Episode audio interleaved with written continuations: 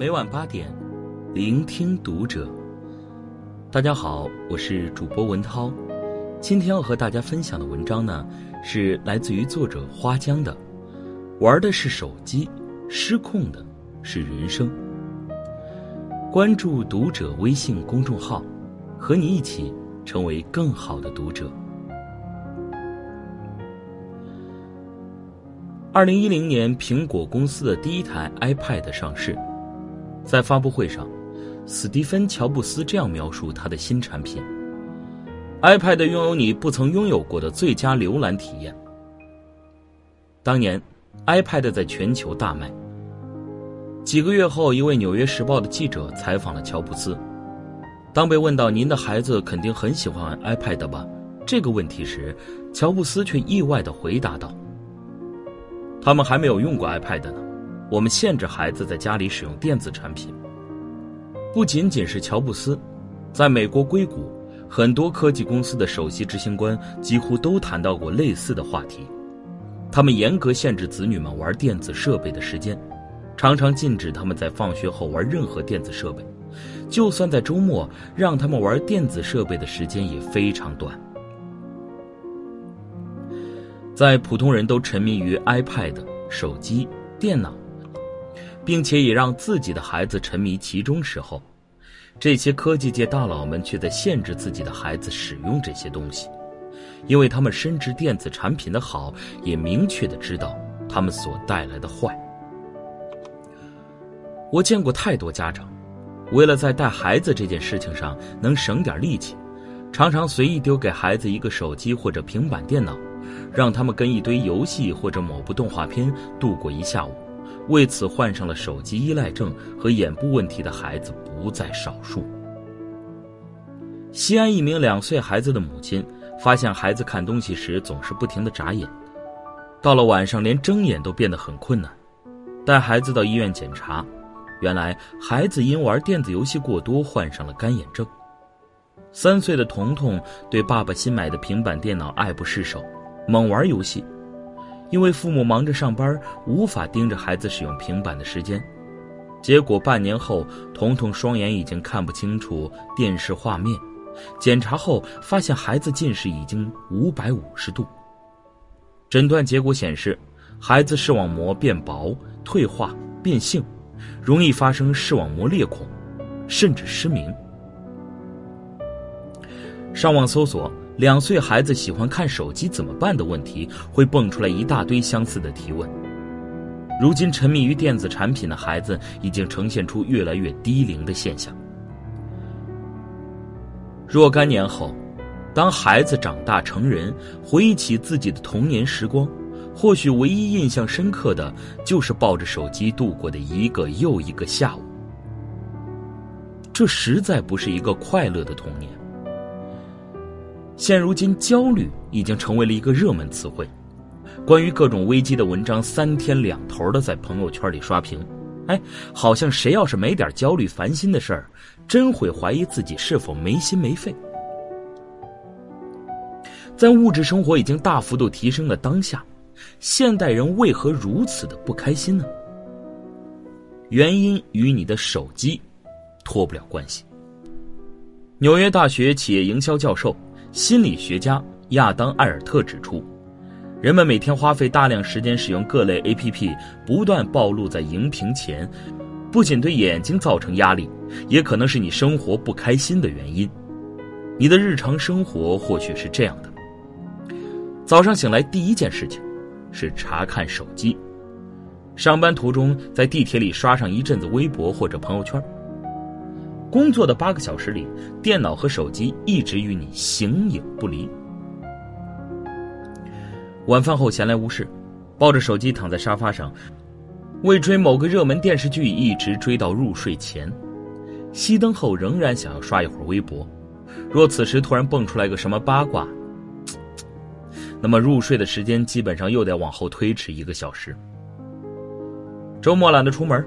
玩上一天游戏，或者刷上一天的剧，哎，轻轻松松打发无聊时光。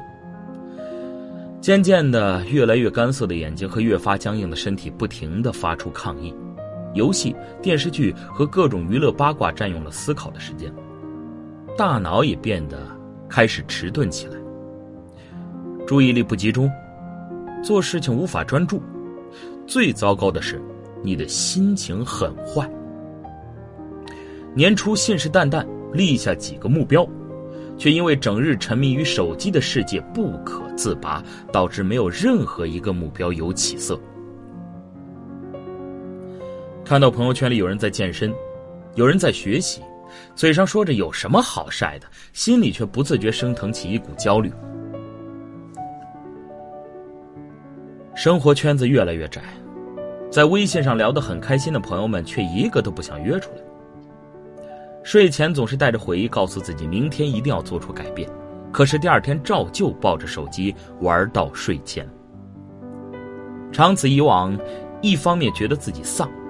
颓废、孤独，看每篇很丧的文章都觉得说的是自己，但另一方面又不肯放弃手机带来的欢愉，仍然让自己深陷其中不可自拔。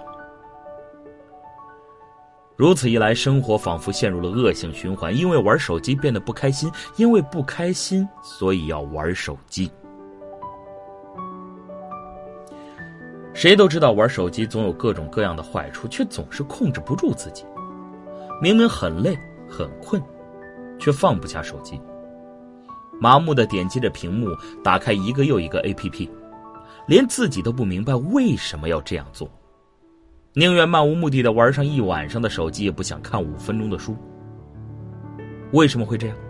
究其原因，一方面，手机上各类消息的推送以及新鲜事物的刺激，会使得人们产生“我正在做事情，我增长了见识”等错觉，由此形成对手机、对互联网越来越严重的依赖。另一方面，错失恐惧症，总是担心和焦虑错过一些事情，隔几分钟就忍不住查看手机，点进微信看有没有人找，刷新朋友圈看看别人又发了什么状态。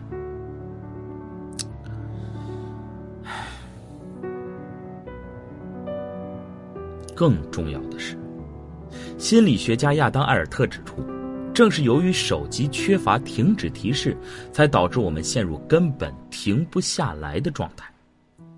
一本书有终结的篇章，一份报纸有结束的段落，电视里播放的连续剧每天有固定的播放集数，这些带有停止提示的事物，强迫我们必须停下了，回到真实的世界中。但手机却是无止境的，它拥有源源不断的信息、社交、综艺、新闻、购物。如果我们不主动停止，便能够一直无休止的刷下去，直到让人精疲力竭、情绪抑郁。我们花了太多时间在并不能让我们真正开心的事情上面，这很糟糕。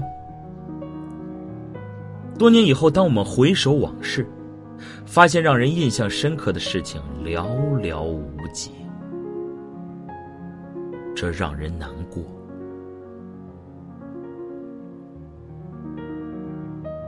一个人对待闲暇时间的态度，往往决定了他的人生高度。我大学期间有一位叫做杨博的同学，一直以来是一个不太合群的人。那会儿微信还未兴起，同学们喜欢上的网站是人人网。每天都有人把大量的时间消耗在上面，要不就是追美剧、组队玩 DOTA。杨博的特立独行在于，他虽然也上网、也玩游戏，但他从来不沉迷。从大一起，他就有很清晰的目标，做学术研究。每天除了正常课业之外，就是泡图书馆、上自习或者参加社团活动。总之，我们很少在网上碰到他。大学四年来，他的成绩总是第一。毕业好几年了，也偶尔会在班级群里说话。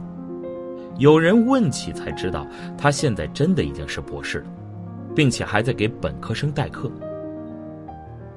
没有人会质疑他的学术水平，在所有的同学眼里，他一直都是优秀的化身。我记得大学期间曾经问过他一个问题：“哎，你们寝室的男生都爱玩 DOTA，你怎么就不爱玩呢？”他的回答让我惊讶了很久。我也喜欢玩啊，因为太喜欢了，所以就卸载了。我对一切会诱惑我的东西都抱有怀疑和警惕。他并没有因为少玩了一点游戏或者少追了一部剧而错过任何东西，相反，因为他的克己自律，他活成了自己想要成为的样子。其实你并没有通过手机学习到什么新鲜有趣的知识，你很清楚，多看几本书才是学习知识的正确姿势。在你的朋友圈里面，你并没有那么重要，多点的那几个赞，别人只会觉得你很闲。你没有那么多要联系的人，工作之外知心好友二三人足矣，常约出来谈谈心。这才好。你错过的那些新闻和八卦不会对你造成任何影响，空余时间不如好好健身或者培养点兴趣爱好。你不是真的停不下来，你只是不能克服惰性，不想从舒适区中走出来，仅此而已。如果一个成年人在对待手机这件事情上是失控的，那么很有可能他的整个人生都是失控的。试着不要带手机上餐桌，不要带手机上床，工作之外把手机远远的抛在脑后。一开始或许会有些痛苦，但要想做出改变，就必须抱着克服毒品一样的心情，克服对于手机的依赖，强迫自己停下来，真真切切的活在当下，感受当下，专心于食物的味道。